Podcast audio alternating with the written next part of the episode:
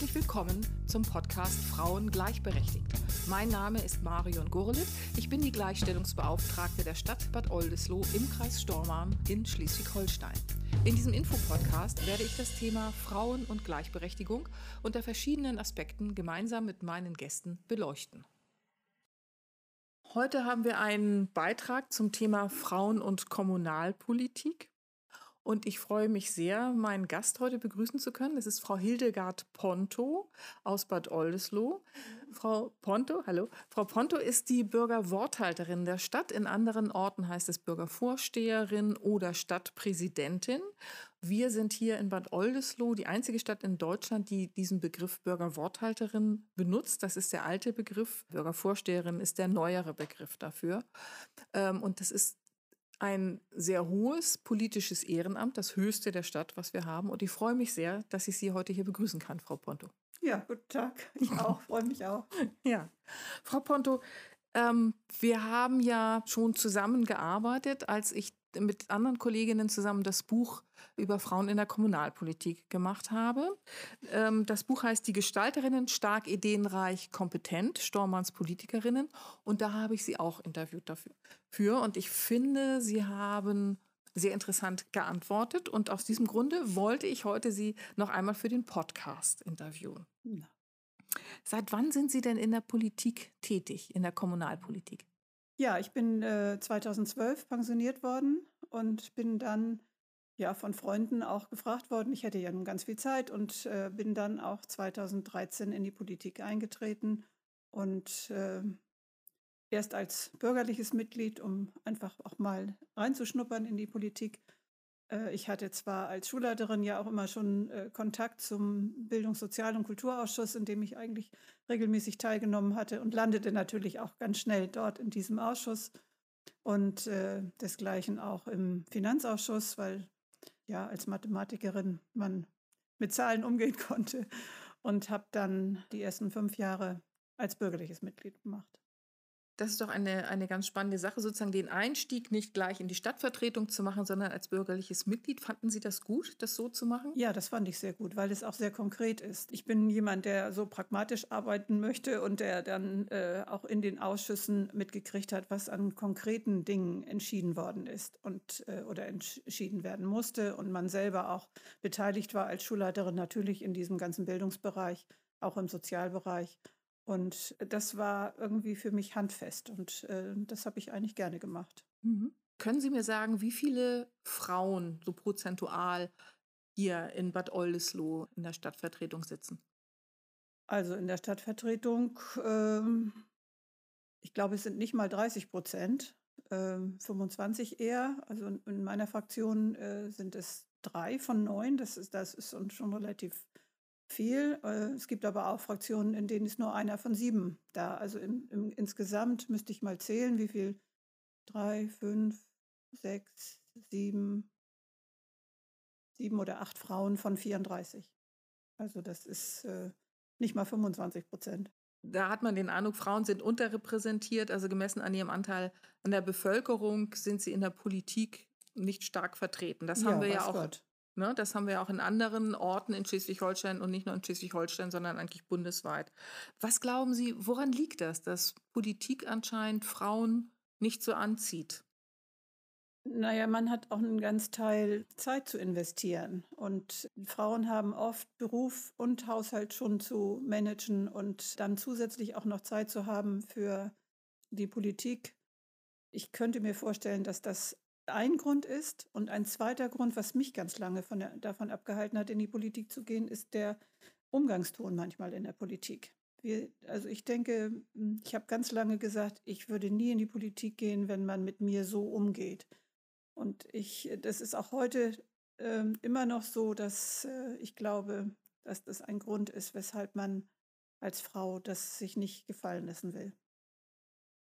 Es ist doch sehr Männer äh, überragend und äh, der Ton ist ein anderer. Nicht so, nicht so freundlich. Nicht so empathisch mhm. und nicht so, ja auch was ähm, Diplomatie angeht, diplomatisch miteinander umzugehen, Kompromisse zu finden. Also das auf den Tisch hauen ist eine Sache, die Männer sehr gerne tun und die ich weniger. Ich versuche immer irgendwo ähm, lieber Kompromisse zu finden und Wege zu finden, wie man sich einigen könnte. Und das, glaube ich, ist auch eine Eigenschaft von Frauen, die anders ist als in der männlichen Welt. Das ist nicht so, dass ich deswegen sage, dass jeder Mann äh, das nicht könnte. Aber ich habe den Eindruck, dass das äh, Frauen besser können. Und es ist ja auch ein hoher zeitlicher Aufwand. Das kommt ja auch natürlich, noch dazu. Natürlich. Und dann ist es oft abends und äh, Frauen und Männer haben die, diese Gleichberechtigung in der Gesellschaft ist leider noch nicht so, wie es nach außen hin so aussieht. Die Aufgaben in der Familie sind nur selten wirklich 50-50.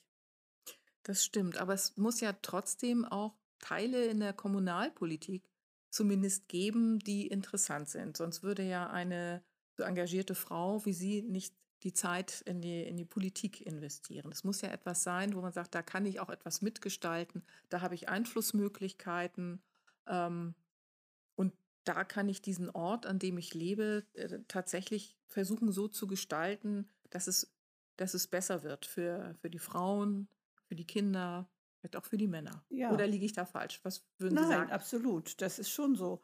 Äh, ich hab, bin ja erst in die Politik eingetreten, als ich äh, beruflich zurückgetreten bin und auch dann wusste, dass ich Zeit habe. Ich bin geborene Oldesloherin und äh, habe schon immer interessiert äh, mit äh, wie diese Stadt sich entwickelt, was, was hier im Einzelnen passiert ist. In den ähm, Jahren ist unendlich viel passiert. Und äh, ich habe mich da ja bisher rausgehalten, aber es ist total interessant, ähm, wie man jetzt erfährt, was wie in der Stadt entschieden wird, äh, was finanzierbar ist, wie man Prioritätenlisten aufstellt und wie das natürlich in den Fraktionen auch unterschiedlich ist. Das kriegt man als einfacher Bürger so nicht mit und aus der Zeitung auch nicht. Es ist anders, wenn man zwischen Verwaltung und Politik auch mitkriegt, wie wird äh, eine Stadt organisiert und wer entscheidet eigentlich, wenn ich jetzt so mitkriege, äh, für mich war früher der Bürgermeister, der sagen konnte, wo es längst geht.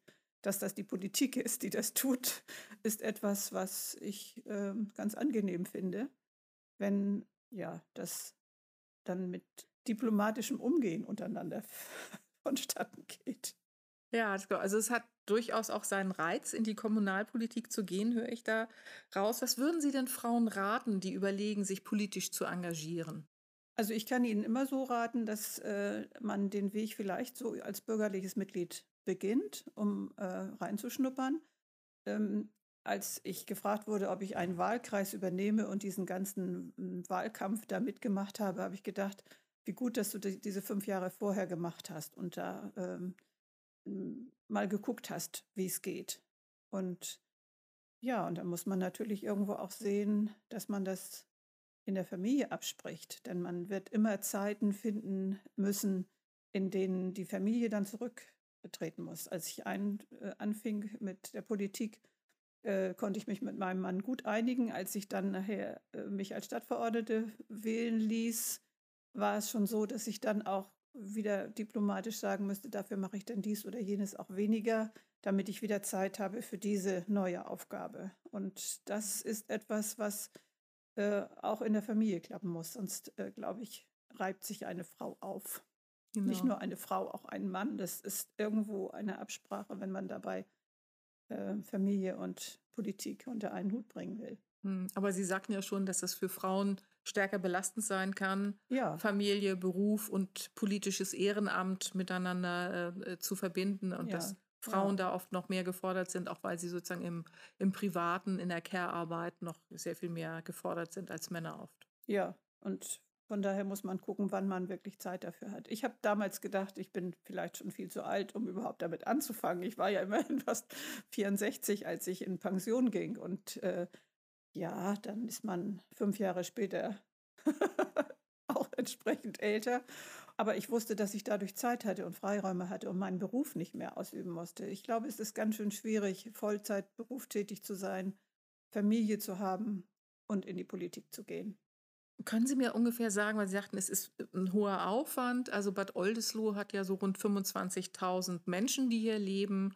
Und ähm, die, die Stadtvertretung und auch die Ausschüsse tagen ja einmal im Monat. Also, wie, also, wie viel, wie viel ja. Zeit meinen Sie, investieren Sie ungefähr so pro Woche, pro Monat für naja, dieses politische Ich habe ja nicht nur die Ausschüsse und die Stadtverordnetenversammlung. Als Bürgerworthalterin ist man ja die Repräsentantin der Stadt. Und äh, es sind natürlich auch eine ganze Reihe von Aufgaben, die äh, Repräsentation ausmachen. Alle Veranstaltungen, zu denen man nicht teile mir das mit dem Bürgermeister.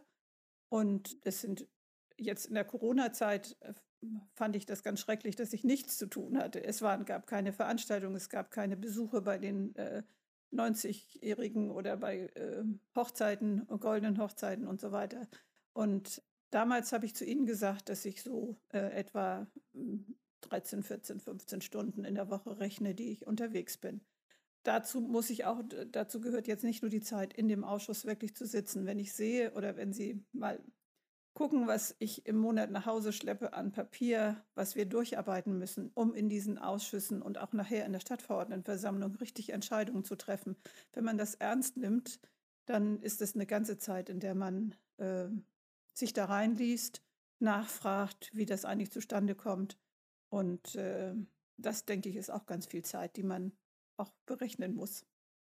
Also da kommt wahrscheinlich, sag ich mal, noch mal zehn Stunden dazu dafür? Nein, nicht, nicht noch dazu. Also wenn ich jetzt 15 Stunden in der Woche äh, rechne, dann ist da diese Zeit drin. Mhm. Und auch Ihre repräsentativen äh, Ja, das Aufgaben, ist mal oder? mehr, mal weniger. Ne? So mhm. dass äh, jetzt in der Corona-Zeit ähm, fand ich es ganz schrecklich, diese Zeit nicht zu verwenden, denn es war auch eine ganz äh, nette Beschäftigung, die verschiedenen Vereine und ähm, Verbände kennenzulernen, Veranstaltungen zu eröffnen und, und da auch mitzukriegen, was es eigentlich an Vereinen und Institutionen in der Stadt gibt. Ich bin Oldesloherin, aber wie viele Vereine und wie viele Institutionen es in Oldesloe gibt, das habe ich erst erfahren, als ich in der Politik war.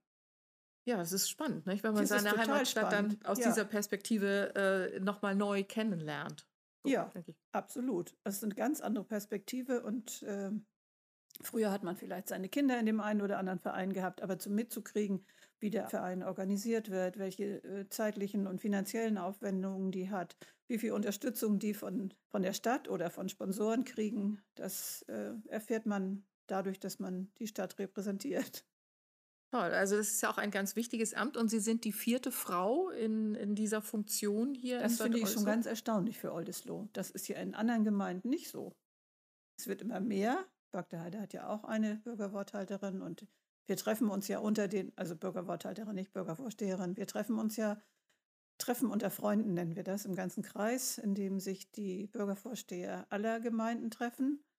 Und ja, so viele Frauen sind da nicht dabei. Ja, das stimmt. Also ich kann mich entsinnen, dass es einmal eine Kreispräsidentin gab für den ja. Kreis Stormarn. Aber so wie ich das bisher wahrgenommen habe, ist es die erste. Das ist die erste einzige. einzige bisher, ja. ja. Ja. Sonst wird ja dieses, dieses Ehrenamt äh, von Männern dann wahrgenommen, vorher mhm. und nachher. Mhm. Also das ist, ist schon eine ganz tolle Sache. Und Sie halten ja auch Sprechstunden ab als Bürgerworthalterin. Also das heißt, die Bürger, Bürgerinnen können tatsächlich zu Ihnen kommen mit ihren Anliegen ja. und das vortragen. Und Sie sind dann sozusagen im Wort. Die letzten äh, anderthalb oder zwei Jahre waren diese Sprechstunden eher per Telefon, wenn das sein sollte. Ich hatte hier eine eigene Telefonnummer, im Moment jetzt nicht, sondern jeder kennt inzwischen meine Handynummer und äh, meine E-Mail-Adresse, äh, sodass man mich meistens über, also per E-Mail informiert. Wenn man jemanden näher kennt, ruft er auch an und bittet dann um, um Hilfe oder fragt einfach, wie das ist, wo sie sich am besten ähm, arrangieren können. Ich habe äh, bei der VHS gerade hatte mich die Leiterin des, der VHS gebeten, ob ich nicht eine Fortbildung machen könnte für die Vereine. Und das habe ich Ihnen damals im Buch noch gar nicht erzählt. Das ist ja auch gerade jetzt erst gewesen, dass äh, die Vereine selbst wissen wollten, wie sie eigentlich in, zwischen Kommune und, und Verein stehen, wie sie sich in der Kommune einbringen können, um selber was weiß ich, Sponsorengelder zu beantragen, Gelder zu beantragen, Termine abzumachen, Werbung für sich zu machen. Und äh, das fand ich sehr interessant. Dass, äh, wir waren 13 Teilnehmer, das lief alles per Video, weil wir uns ja persönlich nicht treffen durften in dem letzten Jahr. Und dadurch habe ich auch nochmal einen großen Einblick gekriegt in die Vereine und welche Sorgen und Nöte die haben. Und äh, mein großes Ziel ist ja wirklich, das äh, Ehrenamt, gerade in den Vereinen sind ja ganz viele Ehrenamtliche, zu stärken. Und ich habe in der letzten Neujahrsansprache gesagt, aber nächstes Jahr findet diese Ehrenamtsmesse statt. Und ich weiß nicht, ob wir das schaffen, bis März 2022 das wirklich auf die Beine zu stellen, denn durch diese zwei Jahre ist da ganz viel auch liegen geblieben. Aber in dieser Fortbildung, in der ich dann den Vereinen auch nochmal so geschildert habe, wie sie sich an die Verwaltung wenden können, wie sie Werbung für sich machen können. Und wir haben gemeinsame Ideen entwickelt, was wir in Zukunft tun wollen. Das hoffe ich, dass das auch noch in der Wahlperiode bis 2023 auch umgesetzt werden kann. Ja, da drücke ich Ihnen ganz doll die Daumen. Was würden Sie denn sagen, also ähm, auch im Hinblick auf die, auf die nächste Kommunalwahl, die ja 2023 in Schleswig-Holstein stattfindet, was müsste sich denn Ihrer Meinung nach ändern, um mehr Frauen für die Politik zu interessieren? Das ist ja immer ein Ziel, das irgendwie ausgegeben wird, jedenfalls von den meisten Parteien, mhm. ähm, äh, dass man äh, Politik weiblicher machen möchte. Was würden Sie denn denken, was muss Politik, Kommunalpolitik da machen, um mehr Frauen zu interessieren? Das ist sehr schwierig. Was heißt Kommunalpolitik? Das sind diejenigen, die jetzt in der Politik tätig sind. Ich denke, die Frauen, die da tätig sind, können am meisten Werbung für sich machen. Jetzt ist hier in, in, in Breistormann ja auch gerade die Frauenunion wieder gegründet worden, dass die Frauen auch ja, ihren Bekannten zunächst mal Mut machen, damit da reinzugehen. Ich glaube nicht, dass das durch Pressearbeit oder solche Dinge passieren kann. Das äh, ist dann zu weit weg.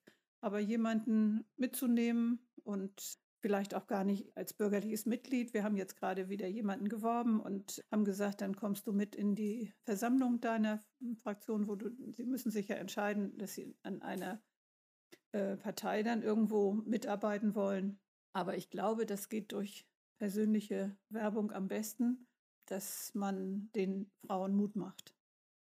Also das nur aus der Zeitung zu lesen, glaube ich. Ich gehe von mir aus, hätte mich nicht dazu gebracht. Ich bin auch persönlich angesprochen worden, gar nicht von Frauen, sondern insgesamt. Ich meine, die Männer können auch durchaus Werbung dafür machen, dass sie, ähm, dass die Frauen stärker beteiligt werden. Und ja, die haben mich damals auch davon überzeugt, dass ich das mindestens versuchen sollte. Gut, also persönliche Ansprache ja. wäre eine schöne Sache. So, ich, ich komme noch mal auf unser gemeinsames Buch zurück, was wir gemacht haben, die Gestalterinnen. Da haben wir ja knapp 40 Politikerinnen befragt aus verschiedenen Parteien und Wählergemeinschaften, unterschiedlichen Orten, unterschiedlicher Größe, wie sie sozusagen in die Politik gekommen sind, was sie daran so interessant finden, was man machen könnte, um Frauen äh, sozusagen zu motivieren. Und das das Buch soll ja auch sozusagen Frauen vielleicht interessieren, die überlegen, kann ich das? Muss ich tatsächlich ganz viel Bildung mitbringen? Gibt es sowas wie Fortbildung, um in die Politik zu kommen? Muss ich in allen Sachen überhaupt Bescheid wissen? Oder kann ich vielleicht auch, so wie Sie das gemacht haben, so einen etwas sanfteren Einstieg wählen und dann als bürgerliches Mitglied erstmal in einem Ausschuss mitarbeiten, bevor man in die Stadtvertretung kommt? Glauben Sie, dass dann solche solche Sachen, solche Bücher vielleicht auch so ein bisschen so eine Motivation geben? Oder ist es tatsächlich so, dass Sie sagen, eigentlich ist es nur sozusagen die persönliche Ansprache, dass man jemanden kennt, der die sagt, komm doch mal mit, guck dir das also mal an. Also dieses Buch äh, zu lesen war für mich auch total interessant, welche Wege die einzelnen Frauen dort auch gemacht haben. Ich habe äh, alle, nicht alle äh, sehr genau gelesen, aber äh, ich glaube, wenn wir, wenn das verbreitet würde und wenn man Frauen dieses Buch auch in die Hand geben würde, es gibt ja viele Wege, wie die einzelnen Frauen in die Politik gekommen sind und das gemacht haben. Das denke ich, ist, wäre eine tolle Einrichtung. Und ich wünschte mir eigentlich auch, wir haben dieses, dieses Buch ja nie so richtig vorstellen können, weil uns Corona gleich einen Strich durch die Rechnung gemacht hat. Aber das äh, sollten wir schon weiter verstärken. Auf jeden Fall. Also ich habe auch auf jeden Fall vor, dass wir das Buch nochmal öffentlich vorstellen, so richtig mit einer Veranstaltung. Und ja. eben auch, um das zu verbreiten. Und es soll ja eigentlich auch der äh, Frauen dazu anregen, zu sagen, ist Politik etwas für mich? Kann ich mir das vorstellen? Und Kommunalpolitik ist ja auch etwas, wo man dann tatsächlich in dem Bereich, in dem man lebt, sagt, da kann ich versuchen, Sachen mitzugestalten, ja. die mir nah dran sind. Also ich sage mal, ich stelle fest, es gibt nicht genügend Kinderbetreuungsangebote. Ja. Ne, dann zu sagen, das ist ein Grund, dass ich äh, mich da die, in diesem Bereich engagiere und versuche, Leute davon zu überzeugen, dass die, die Stadt mehr dazu macht, zum Beispiel. Ja, zum Beispiel. Hm? Also, mhm. Genau, also das, das nahe Umfeld tatsächlich gestalten zu können. Oder es gibt ja auch immer wieder diese Debatten zum Thema Straßenausbaubeiträge. Hier in Oldesloe nicht, da ja, hat man es ja abgeschafft. Ja, aber naja, aber es gibt immer noch die Diskussion. Genau. Weil jetzt das Geld nicht da ist für, die, den Ausbau. Genau. Es, wir hatten das gerade jetzt wieder auf der letzten Stadtverordnetenversammlung als Thema. Mhm. Doch, doch. Genau, es lässt einen nicht los. Aber es gibt eben ganz viele Sachen, die sozusagen im Nahbereich sind, wo man sagt, da kann ich, kann ich tatsächlich ja. sehen, was ich, was ich schaffe, was ich mache. Ähm, und das ist ja anders als jetzt ähm, im Bereich der Landes- oder Bundespolitik. Ich bin ja gefragt worden, ob ich mir auch vorstellen könnte, in der äh, Landes- oder Bundespolitik tätig zu sein. Also mein, für mich war es reizvoll, genau das, was Sie eben gesagt haben, dass man für seine Stadt, für sein näheres Umfeld mitentscheiden kann, mitbestimmen kann, mitgestalten kann, äh, was, was in der Stadt passiert. Es ist ja jeder, jedem die Möglichkeit gegeben, auch Ideen einzubringen und die umzusetzen. Das ist das Interessante, finde ich, an dieser Politik. Also ob ich das in, im Land, das wäre für mich schon zu weit weg. Aber wenn man in der Kommunalpolitik tätig gewesen ist, kann es durchaus reizvoll äh, erscheinen, das eine oder andere auf Landesebene auch zu entscheiden. Das wäre für mich jetzt nicht unbedingt der Fall, aber vielleicht kommt man dann auf die Weise dazu. Wir hatten ja schon mal gesprochen am Anfang über das Thema Vereinbarkeit, Familie, Beruf, politisches Ehrenamt. Was glauben Sie denn, in welcher Lebensphase ist der Einstieg in die Kommunalpolitik für Frauen am besten leistbar? Ich denke dann, wenn ähm, die Kinder selbstständiger geworden sind. Sie müssen noch nicht aus dem Haus sein, aber ähm, wenn man ganz kleine Kinder zu Hause hat, würde ich das für mich nicht entschieden haben. Aber in dem Moment, wo das in der Familie und in der die Kinderbetreuung, wenn die Kinder selbstständiger sind, ist das ein guter Zeitpunkt. Dann ist es auch noch nicht so spät. Ich bin ja relativ spät erst in die Politik eingestiegen, aber ja, das glaube ich. Und wenn man berufstätig ist und keine Kinder hat, ist das vielleicht auch schon eher möglich. Genau. Man, manchmal gibt es ja auch Männer, die dann auf die Kinder aufpassen. Auch das wäre ja eine Option. Aber ja. ähm, ich verstehe schon, was Sie Aber ich sage ja, das ist, das ist aber noch nicht so wirklich äh, weit verbreitet. Das, die Männer sind die, weniger diejenigen, die in Teilzeit arbeiten. Bei den Frauen ist es ja oft so, dass sie dann, wenn sie Kinder haben, Teilzeit arbeiten, damit sie auch Zeit für die Kinder haben und äh, lasten sich dann nicht noch ein Ehrenamt auf. Das stimmt. Also da kann ich nur an die Männer appellieren. Ne? Ja, bitte. Bringt euch mehr ein. genau.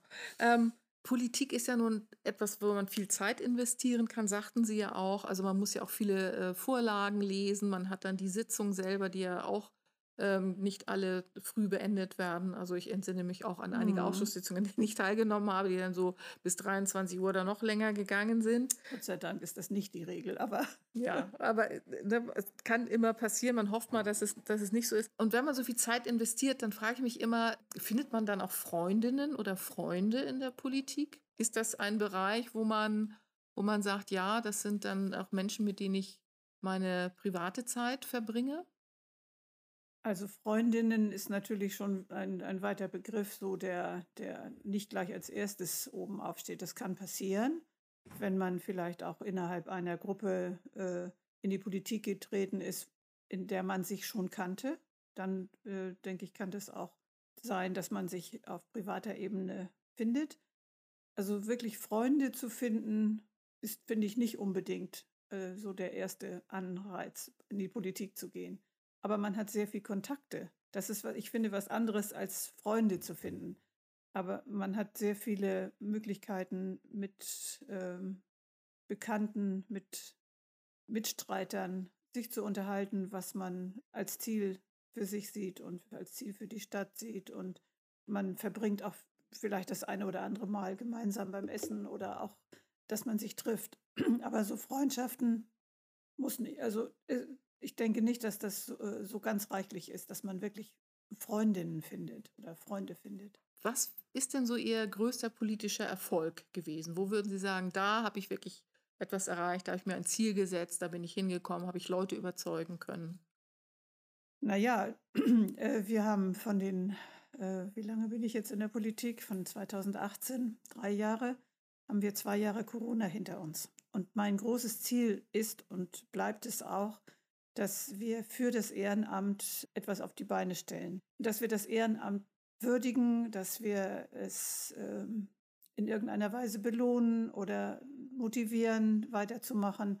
Und ich hatte ja schon vor zwei Jahren bei der letzten Neujahrsansprache versprochen, dass wir hier die Ehrenamtsmesse einführen wollen. Wir haben einen, wir haben das durch die Politik auch schon durchbekommen, dass ein Wettbewerb ausgeschrieben wird, dass die Vereine sich äh, bewerben können um einen Preis, dass die Stadt den auslobt. Das ist auch schon bewilligt, das Geld, was aber vor zwei Jahren mal bewilligt worden ist. Und also die Ausschreibungsunterlagen und alles sind schon erstellt. Und ja, da wir eine ganze Menge Zeit in der Verwaltung, ähm, Verwaltungsleitung nicht hier hatten, ist auch das ein Grund gewesen, weshalb diese Ehrenamtswürdigung auf der Strecke geblieben ist. Aber ich habe ja noch anderthalb Jahre Zeit und ich habe versprochen, dass ich das äh, weitermachen werde und mich dahinter klemmen werde, dass wir das schaffen.